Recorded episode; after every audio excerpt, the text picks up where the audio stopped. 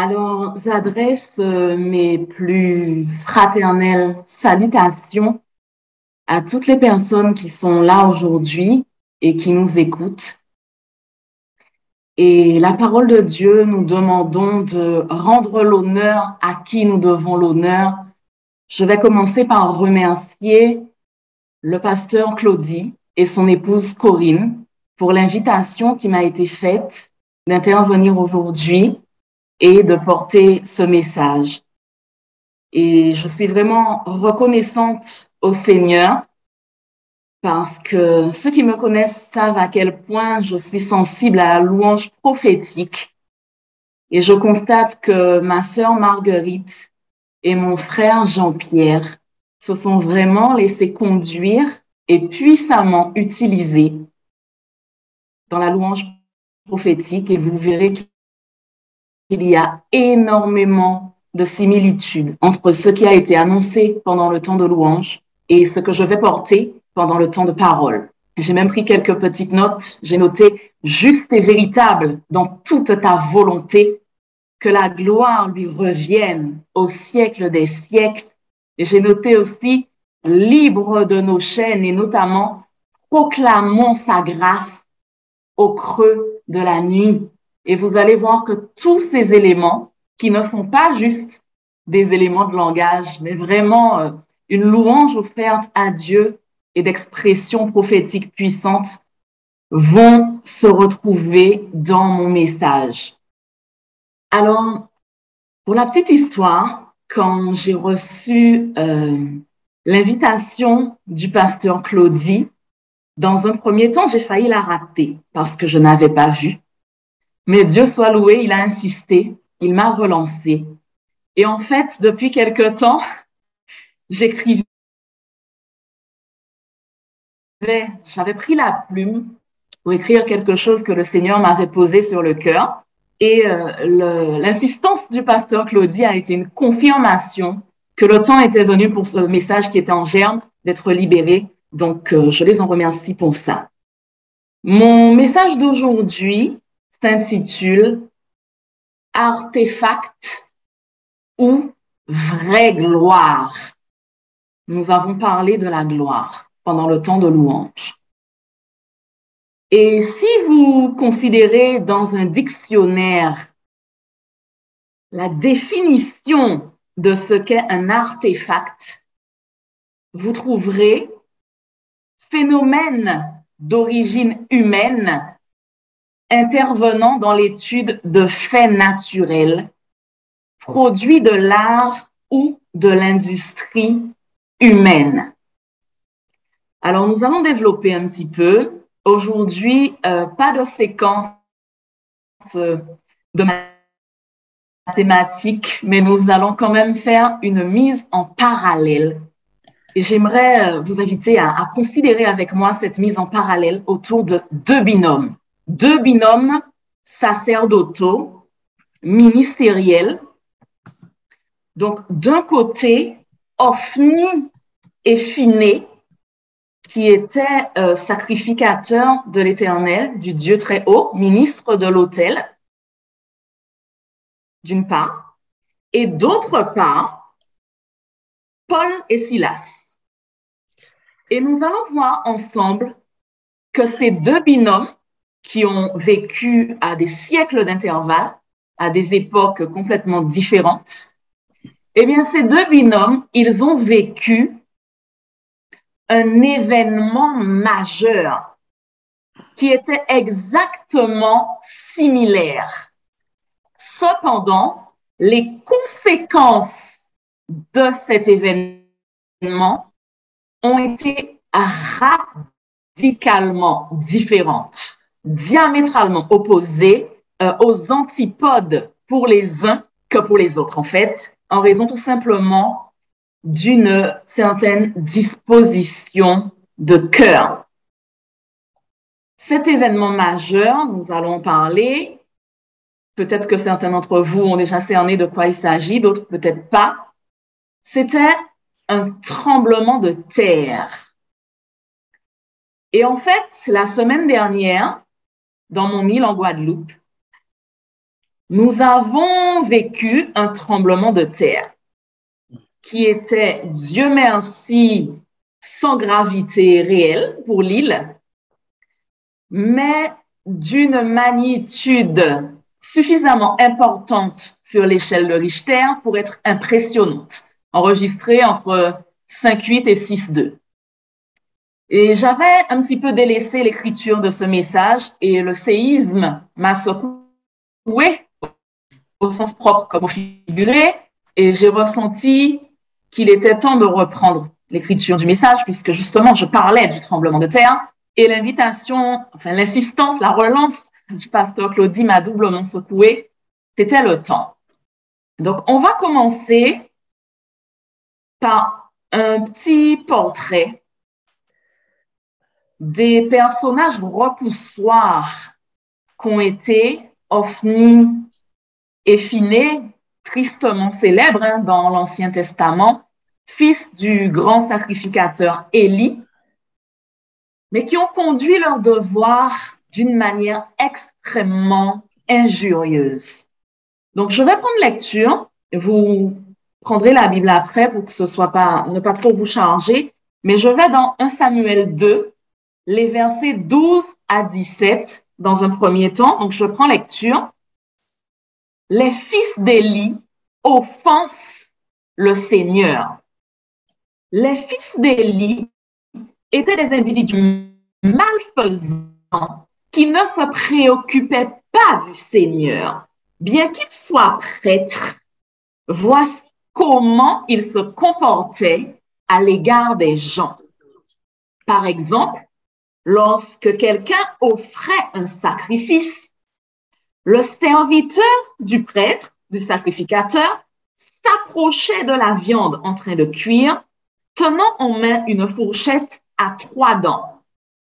Il la plongeait dans le récipient, marmite, chaudron ou terrine, et il s'emparait pour le prêtre de tout ce que la fourchette ramenait. C'est ainsi que les fils d'Élie agissaient à l'égard de tous les Israélites venant à Silo. Parfois même, avant que l'on ait fait brûler la graisse de la victime, le serviteur du prêtre arrivait et disait à celui qui offrait un sacrifice, Donne-moi pour le prêtre de la viande à rôtir.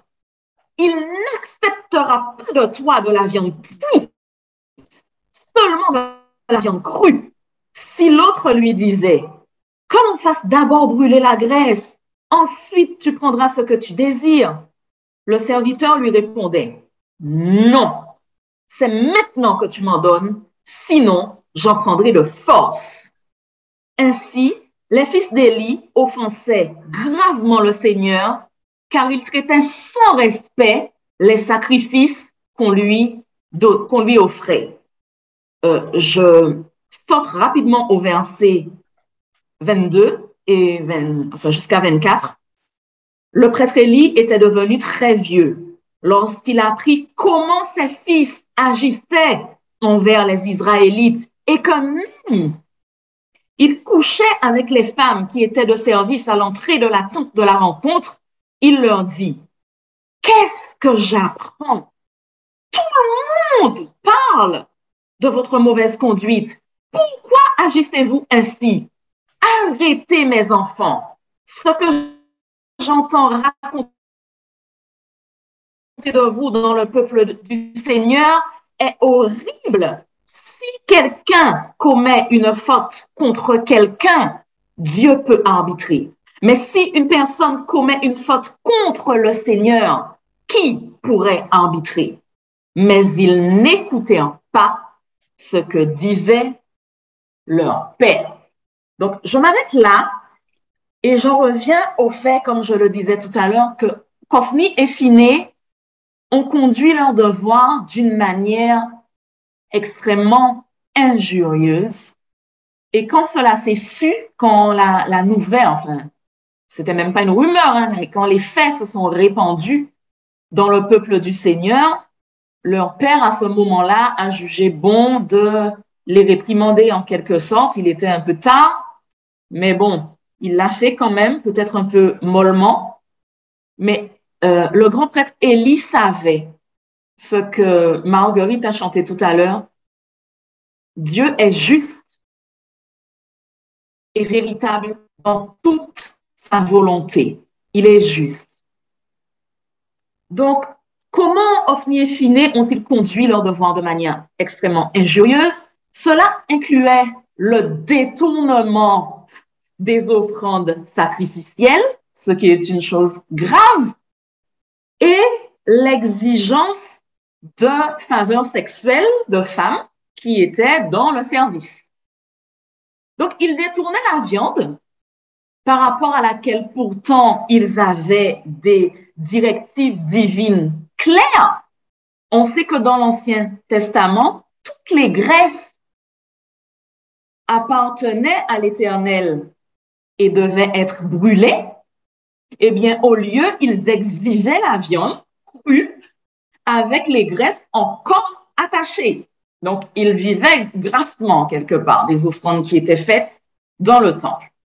D'autre part, euh, il y avait une pension spécifique pour le sacrificateur. Donc, si je ne m'abuse, le grand prêtre, donc le souverain sacrificateur avait euh, la poitrine, par exemple pour Élie, et les sacrificateurs, comme Osni et Finé, la cuisse prenait la cuisse droite.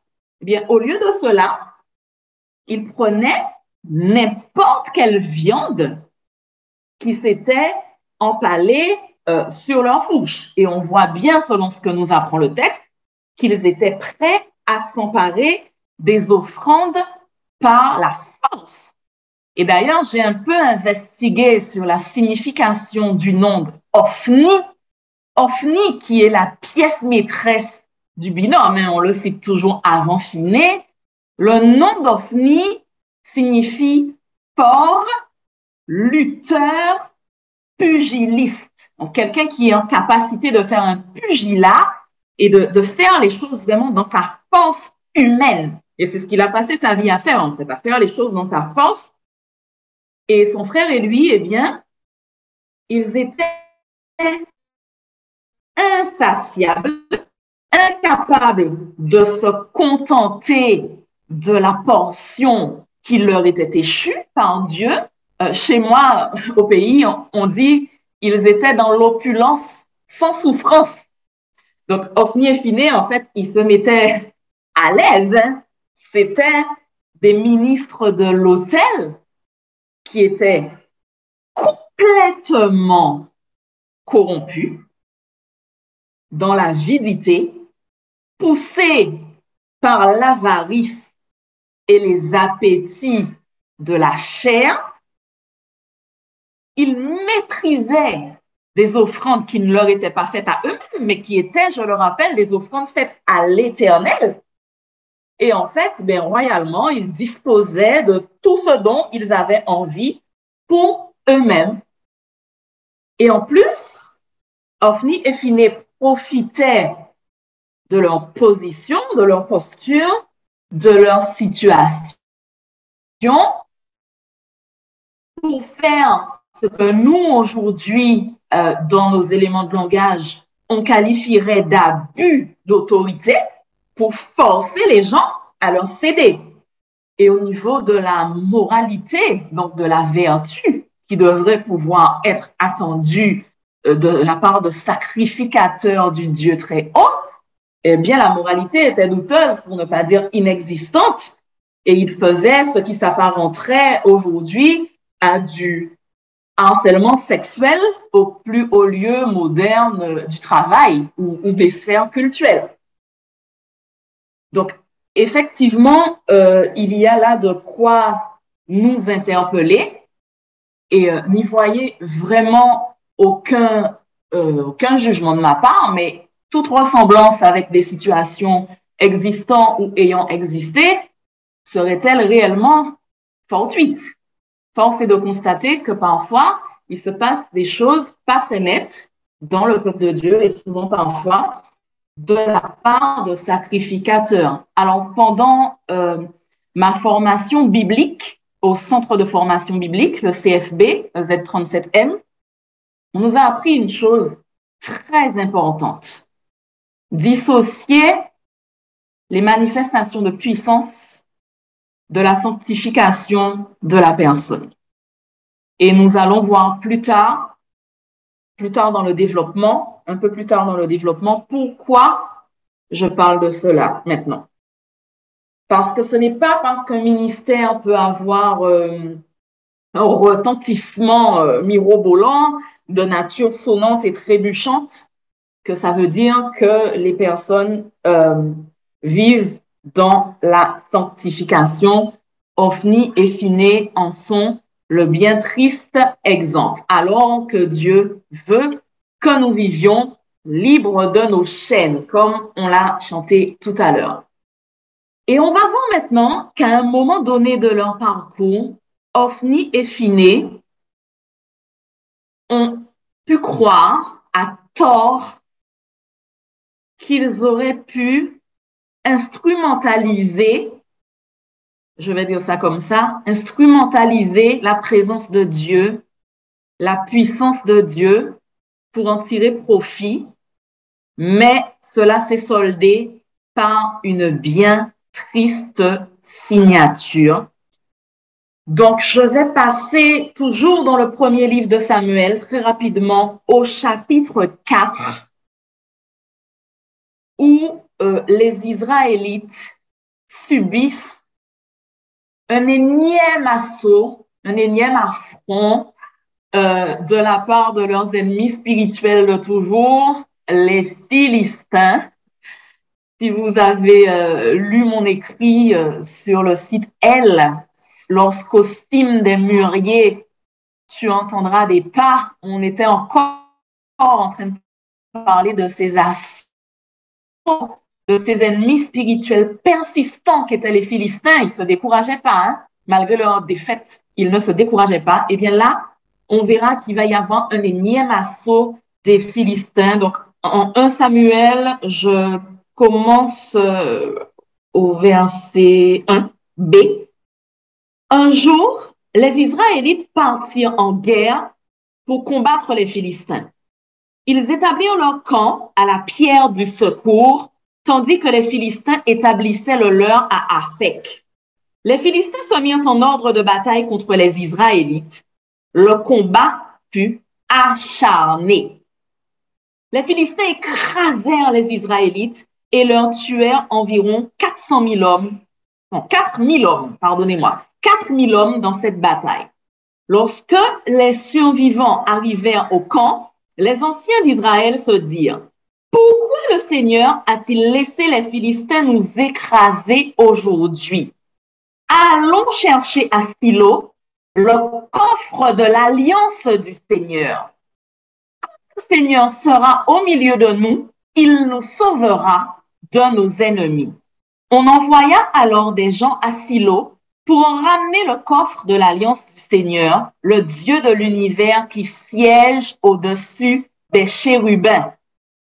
Les deux fils du prêtre, du prêtre Élie, Ophni et Phiné, accompagnèrent le coffre de l'alliance. Dès qu'il arriva au camp, les soldats israélites lancèrent une acclamation grande que la terre en trembla. Voici mon premier événement majeur. C'est un tremblement de terre. Ces hommes, avec Ophni et Phiné à leur tête, ont ramené le coffre de l'alliance, le coffre de l'engagement, parce qu'ils savaient que la présence de Dieu était, est, indissociable de sa gloire. Et ils, ont, ils ont lancé une clameur, une acclamation tellement forte que la terre en a tremblé. Et dans la parole, les séismes dans la Bible sont toujours associés à la manifestation de la puissance. La terre qui s'ébranle sur ses gonds, on retrouve des passages dans les psaumes, les fondements de la terre sont ébranlés face à la manifestation de la puissance de l'Éternel. Euh, le souci dans ce cas, c'est que quand l'onde de choc est passée, elle s'est retournée contre eux. Et effectivement, ça, ils ne le savaient pas d'avance, puisqu'ils pensaient qu'ils allaient gagner. Et même les Philistins, je ne vais pas tout lire, ce serait trop long, mais vous regarderez, même les Philistins ont à une victoire pour le camp des Israélites, puisque la puissance de l'Éternel était là et elle était manifeste. Mais Dieu ne donne pas sa gloire à des hommes. Donc, au verset 10, les Philistins engagèrent alors le combat. Les Israélites furent battus et s'enfuirent chez eux. Ce fut une très lourde défaite. 30 000 soldats israélites furent tués. Le coffre de Dieu fut pris par les Philistins et les deux fils d'Élie, Ophni et Phiné, moururent. Et toute cette histoire euh, en prête de plein de dommages collatéraux s'est soldée par une signature tragique. C'était un peu, on va dire, la fin de la maison d'Élie. Élie lui-même perdra la vie à la suite de tout cela. Et il avait une belle fille qui portait un enfant à l'annonce de la nouvelle va entrer dans les douleurs de l'enfantement. Elle va accoucher d'un fils et elle va lui donner le nom d'Icabod. Icabod, ce nom qui signifie il n'y a plus de gloire. Parce que ce peuple, avec Ophni et Phiné à la tête, avait pour conducteur des gens qui honoraient le Seigneur des lèvres, qui acclamaient de manière vibrante, mais dont le cœur était éloigné de lui. Et tout ça, ça a produit des dommages collatéraux qui sont considérables parce que dans un séisme, dans un tremblement de terre, il y a l'épicentre. Cet épicentre-là, c'était Ophni et Finé, malheureusement. Et il y a l'onde de choc qui passe à la périphérie, les répliques, et les répliques, eh bien, ça a été comme épiphénomène, la mort de dizaines de milliers, dont 30 000 soldats furent tués par les Philistins. Et le coffre de l'engagement a été transporté dans le temple de Dagon, l'idole, la, divinité des, des Philistins. Mais la puissance était tellement forte que Dagon, la statue de Dagon ne restait pas debout. Et à chaque fois, les prêtres de Dagon entraient dans le temple de Dagon, ils trouvaient Dagon couché, la statue couchée à plat ventre devant le coffre de l'alliance de l'Éternel. Et la deuxième fois même, la tête et les mains de, Dagon étaient brisées. Donc, ils ont vite après cherché à se débarrasser du coffre de l'alliance de l'Éternel et à le restituer aux Israélites. Hein. Donc, la gloire était vraiment là. Mais cette gloire, cet impact s'est retourné contre ceux qui avaient conçu du mépris pour l'Éternel dans leur cœur. Et Dieu nous prévient, peut-être que vous, sous les latitudes où vous vivez, vous n'avez jamais vécu de tremblement de terre, mais nous, aux Antilles, on est en zone sismique, donc on est un, peu coutumier du fer, du moins on est habitué, à peu près préparé. Il y a quelque chose avant un tremblement de terre, c'est le grondement annonciateur c'est le grondement annonciateur. Et ce grondement annonciateur, il est impressionnant. Ça fait peur. Hein? Nous, on l'a eu la semaine dernière à 7 heures du matin, ça, fait peur. Parce qu'on ne sait pas quelle va être l'amplitude du séisme derrière. Et Ophni et Finé, ils ont eu en quelque sorte ce grondement euh, annonciateur au sens figuré, puisqu'ils ont été prévenus. Leur papa leur avait dit, si vous offensez Dieu de la sorte, qui pourra, personne ne pourra arbitrer ça. Ce que vous faites là est horrible. Ils ne se sont pas repentis. Et donc leur erreur, comme je, le disais euh, plus en amont, a été de croire qu'ils auraient pu instrumentaliser euh, cette présence, cette gloire de Dieu par euh, le rituel un petit peu traditionnel religieux. Ah, si le coffre est là, eh bien, on aura la gloire. Et combien de fois, et c'est pour ça que j'aimerais nous interpeller sur cette première partie, En quoi cela peut-il nous, nous parler aujourd'hui? Combien de fois sommes-nous dans la désobéissance?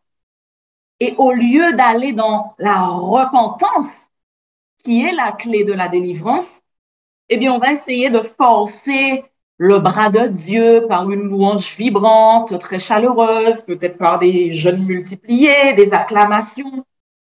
Et en fait, ce que j'aimerais qu'on retienne d'Ophni et Finé aujourd'hui, s'ils peuvent nous donner ne serait-ce qu'au moins une bonne leçon, c'est qu'ils se sont appuyés sur leur code religieux en espérant avoir la victoire de cette manière-là. L'esprit religieux, c'est subtilement dangereux, vous savez. Et tout ça s'est soldé par une fin tragique, des dommages collatéraux. On a dit, Élie lui-même ne s'en remettra pas, sa belle-fille enceinte va accoucher d'Icabod. Il n'y a plus de gloire. Et j'aimerais vraiment qu'on réfléchisse. Dieu ne donne pas sa gloire aux hommes à un autre. J'aimerais vraiment qu'on réfléchisse à, à cette malédiction collatérale qui s'est répandue dans le camp par rapport à cette association et à nous mettre en garde, nous qui vivons dans le temps de grâce, aux associations que nous concluons quand nous avons des décisions importantes à prendre.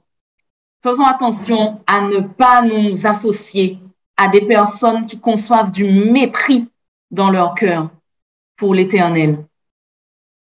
C'est vrai que nous avons tous nos failles, nos manquements, euh, ce n'est pas de ça que je parle, mais je parle de personnes qui délibérément font le choix conscient de se vautrer dans le péché parce qu'ils en tirent euh, une jouissance en termes de nature sonnante et trébuchante et qui continuent parce qu'ils n'ont pas envie d'arrêter parce que ça leur coûterait euh, leur confort, leur popularité, leur argent indûment gagné parce que peut-être ils tombent à ras des, brebis du Seigneur. Enfin, il y a beaucoup de situations. Faisons attention à qui nous nous associons dans le spirituel, parce que tôt ou tard, d'une manière ou d'une autre, l'onde de choc va passer.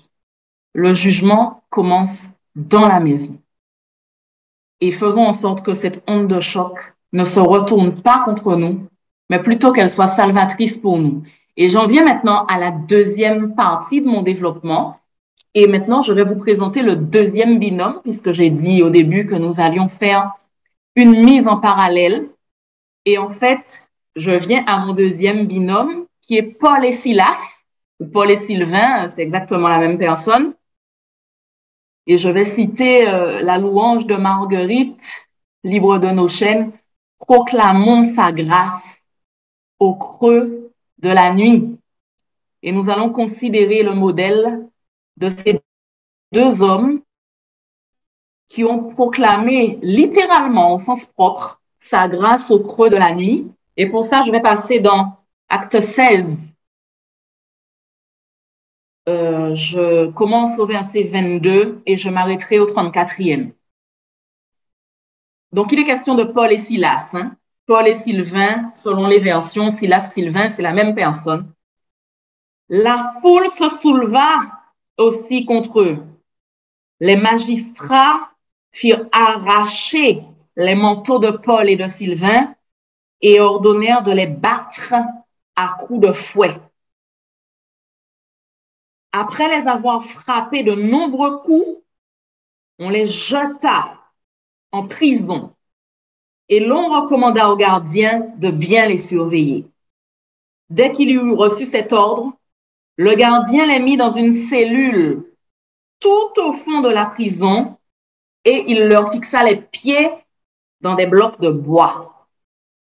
Vers minuit, Paul et Sylvain priaient et chantaient pour louer Dieu. Les autres prisonniers les écoutaient. Tout à coup, il y eut un violent tremblement de terre qui secoua les fondations de la prison.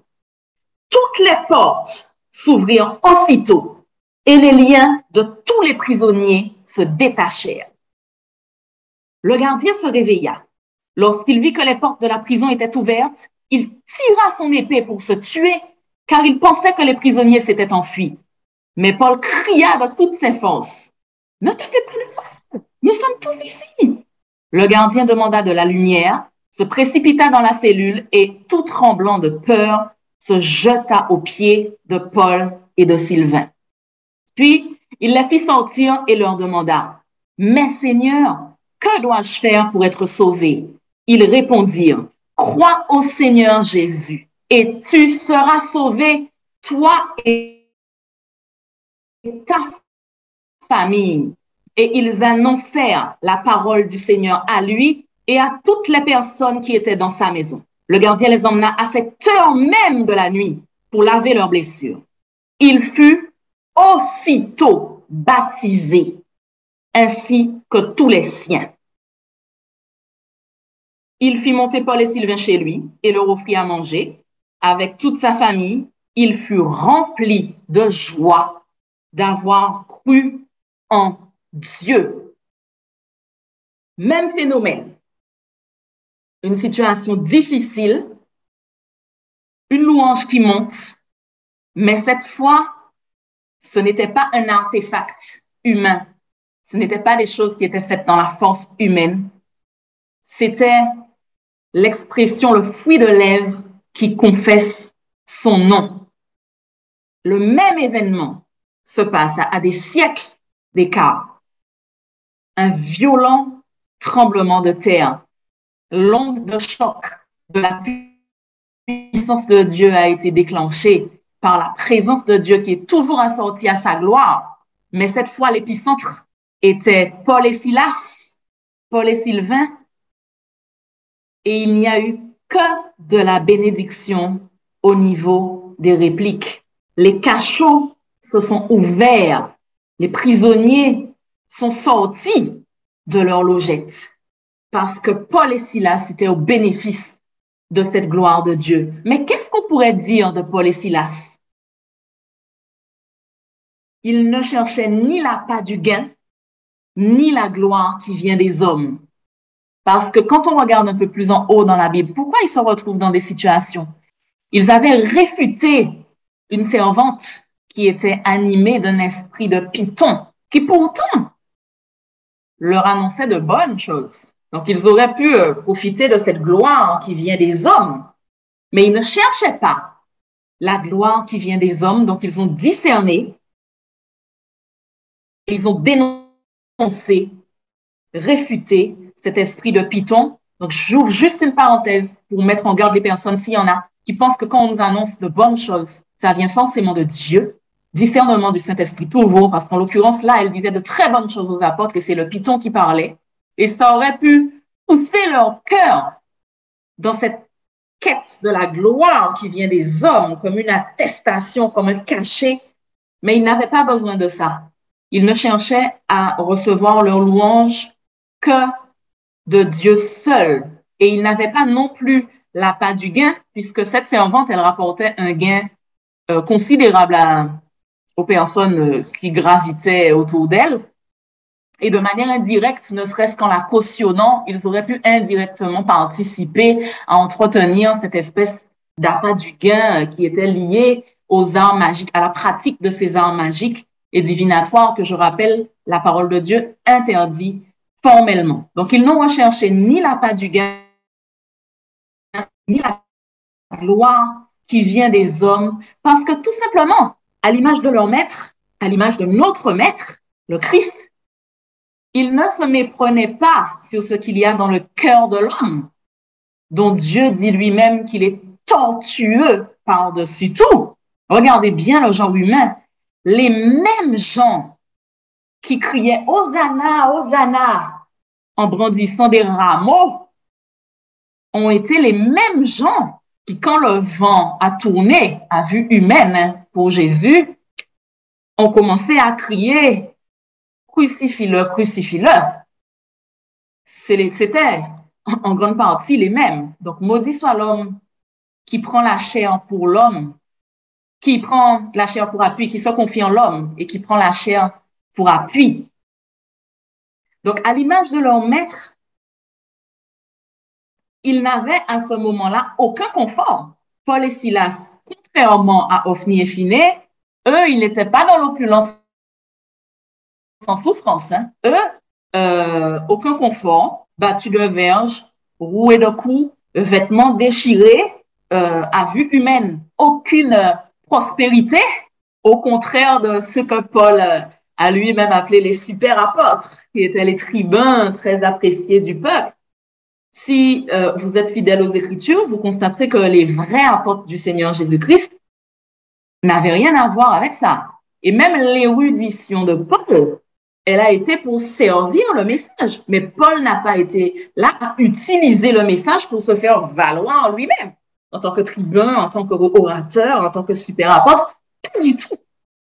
Et pourtant, à travers la sincérité de leur louange et cette humilité, l'onde de choc de Dieu qui est passée a entraîné, comme je le disais tout à l'heure, tout un épiphénomène de bénédiction collatérale. Comme pour Ophni et Finé, ça avait entraîné tout un épiphénomène de, de, de dommages collatéraux.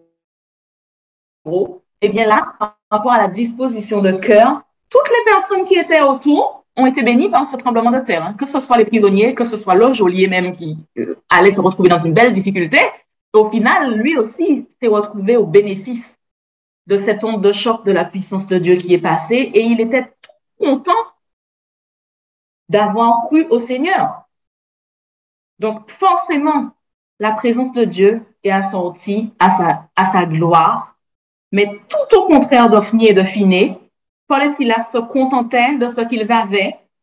Ils vivaient dans le contentement quant à la portion qui leur était échue de la part de Dieu.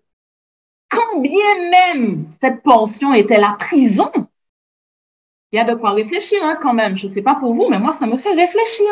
Quand bien même cette portion était la prison, proclamant sa grâce au creux de la nuit, à minuit, ils louent.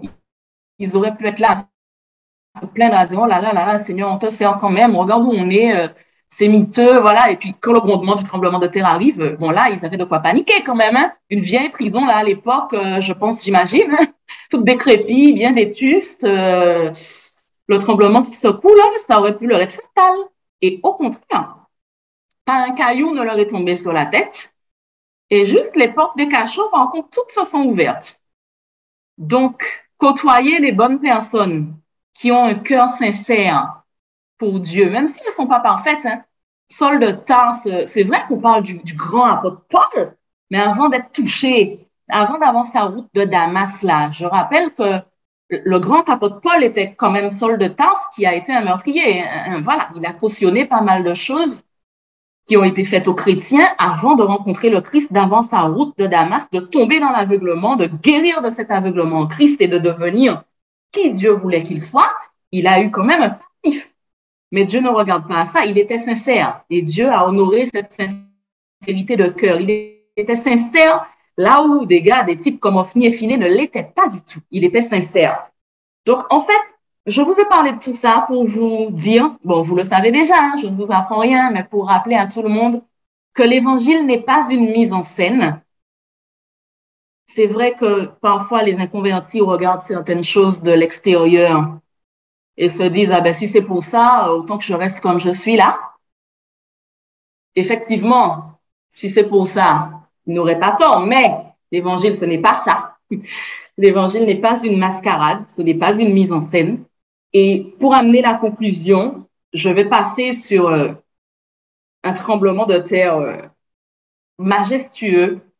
C'est celui qui a accompagné la crucifixion, parce que là, on a vu un tremblement de terre faire sortir des prisonniers. Mais il va se passer quelque chose avec le tremblement de terre de la crucifixion. Donc, je m'en vais dans Matthieu 27. Ah, ça, ça m'intéresse pas. Matthieu. Matthieu 27. 25, 26, j'arrive, j'arrive, soyez patients, verset 51. Verset 51. Verset 51. Donc, euh, Jésus euh, a prononcé le tétélestai. Tout est accompli. Tétélestai, je frissonne. Le tétélestai, tout est accompli, a été prononcé.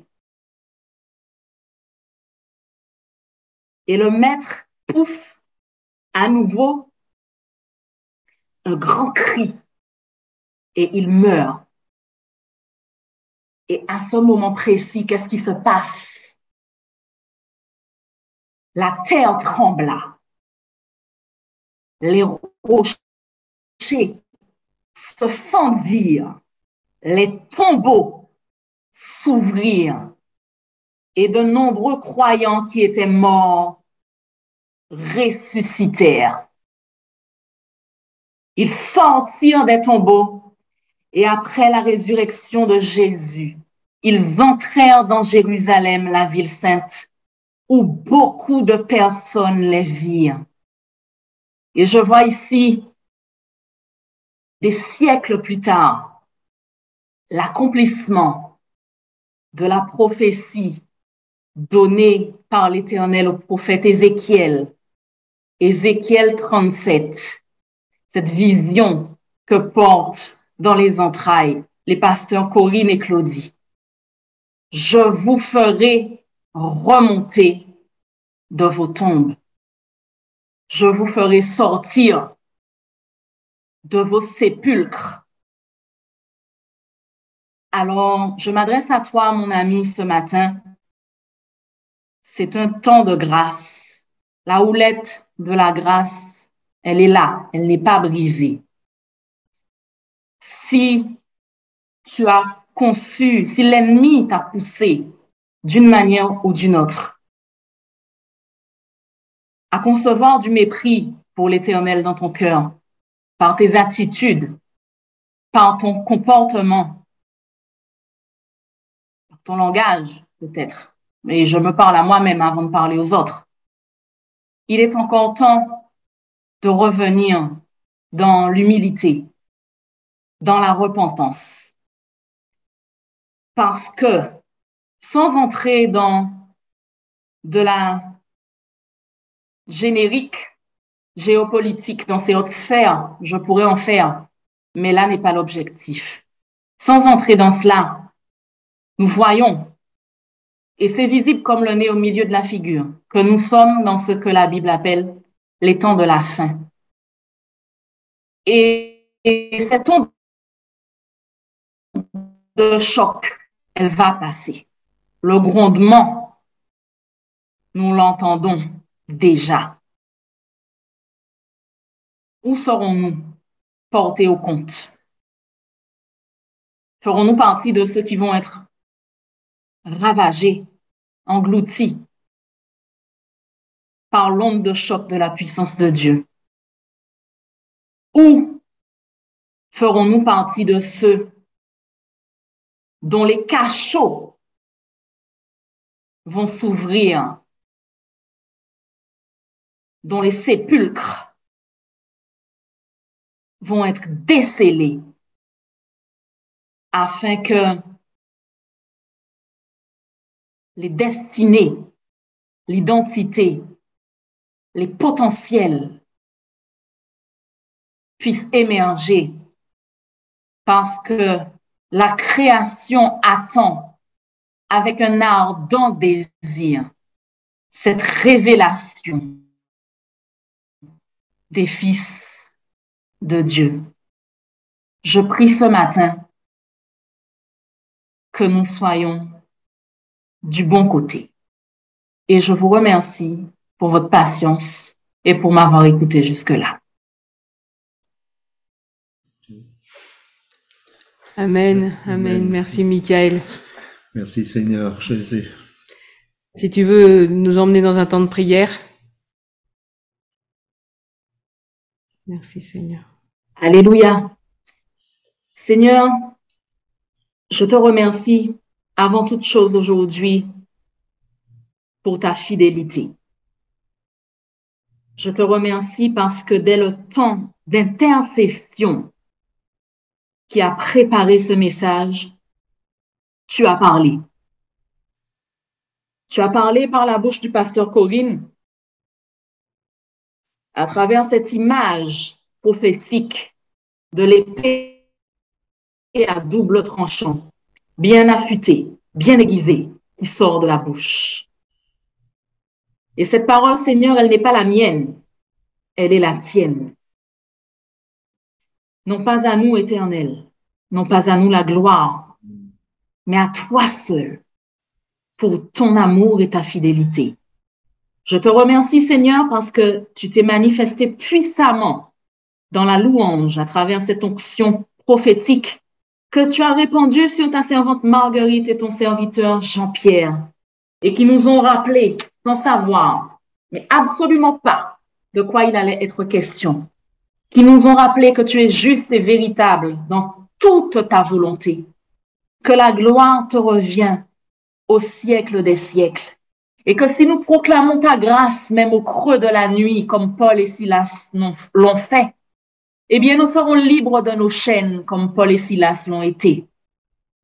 Puissions-nous ce matin, Père, s'il te plaît, être ces prisonniers qui ont été touchés, qui ont été mis en contact avec l'onde de choc de la manifestation de ta puissance, Père, et que nos cachots en ce moment même je le déclare, je le proclame pour nous qui sommes là dans la communauté, mais aussi pour tous ceux qui vont écouter ce message, non seulement en direct, mais en différé via les réseaux, et qui l'écouteront d'un cœur sincère.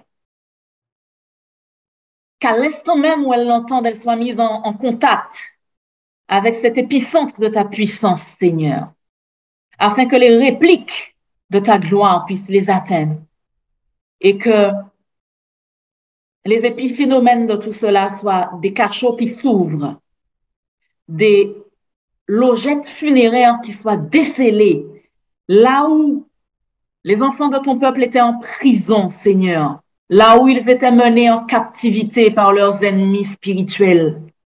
Que maintenant cette captivité soit annulée par l'autorité qu'il y a dans le nom puissant de Jésus-Christ de Nazareth. Je proclame la liberté. Je proclame que ton armée se lève et qu'elle est puissante. Je proclame que nous n'avons plus les cèpes aux pieds, cèpes de la maladie physique, psychique, spirituelle, cèpes de la haine, cèpes de la rancœur, de la l'animosité, cèpes de l'ignorance. Je proclame que tous ces cèpes tombent, que les chaînes tombent que les portes des prisons soient ouvertes, que les captifs sortent et marchent dans la glorieuse liberté des enfants de Dieu. Je proclame par la puissance et l'autorité qu'il y a dans le nom puissant de Jésus-Christ de Nazareth que les tombes s'ouvrent, que les roches soient roulées ainsi qu'il l'a été pour Lazare,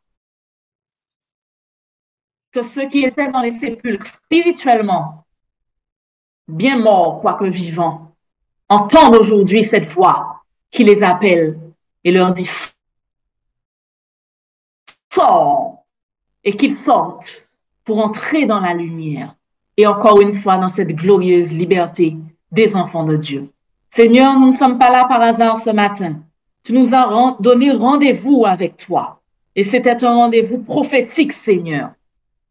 Pour tous ceux qui ont des oreilles et un cœur disposé à écouter, qu'ils entendent cette voix qui crie dans le désert, dans le désert de nos distractions, dans le désert du brouhaha du monde, dans le désert de nos incapacités. Cette voix crie, mais nous l'entendons ce matin. Parce que nos yeux sont dessillés, parce que nos oreilles sont ouvertes, parce que le voile de la chair est ôté, nous entendons ce matin. Et nous proclamons qu'une différence sera faite à partir de ce moment, dans nos vies. Parce que nous ne sommes pas des consommateurs qui viennent assister à des cultes. Nous sommes des pierres vivantes, membres de l'Église de Jésus-Christ, qui, comme le disait notre sœur Leïla, n'est pas faite de bois et de pierre, de ciment et de béton. mais de pierres vivantes. Chacune à sa place, dans son appel, dans sa mission, dans son ministère, dans ses dons, dans ses talents, talents solidement articulés, coordonnés, bien arrimés sur la pierre angulaire qui est Christ, afin que nous puissions servir à l'honneur et la gloire de son nom, en attendant son glorieux retour. Et ce jour du jugement où notre joie, notre plénitude arriveront à la perfection parce que nous n'aurons pas part au jugement des hommes impies, puisque nous nous serons comme des petits enfants cachés dans les pans de sa robe pendant qu'il est encore temps ce jour glorieux où il va nous dire à nous tous, à Marguerite, à Jean-Pierre, à Marilyn, à Leila, à Roger, à Olivier, à Laetitia, à Grace, à Christiane, à Corinne, à Claudie, à l'autre Corinne, à Michael. Bon et fidèle, fidèle serviteur, bonne et fidèle servante, entrez, entrez dans le repos de votre maître. Entre dans le repos de ton maître. Mais avant d'entrer, il faut sortir. Et c'est maintenant que nous sortons. Nous sortons et nous entrerons. Au nom de Jésus-Christ. Amen.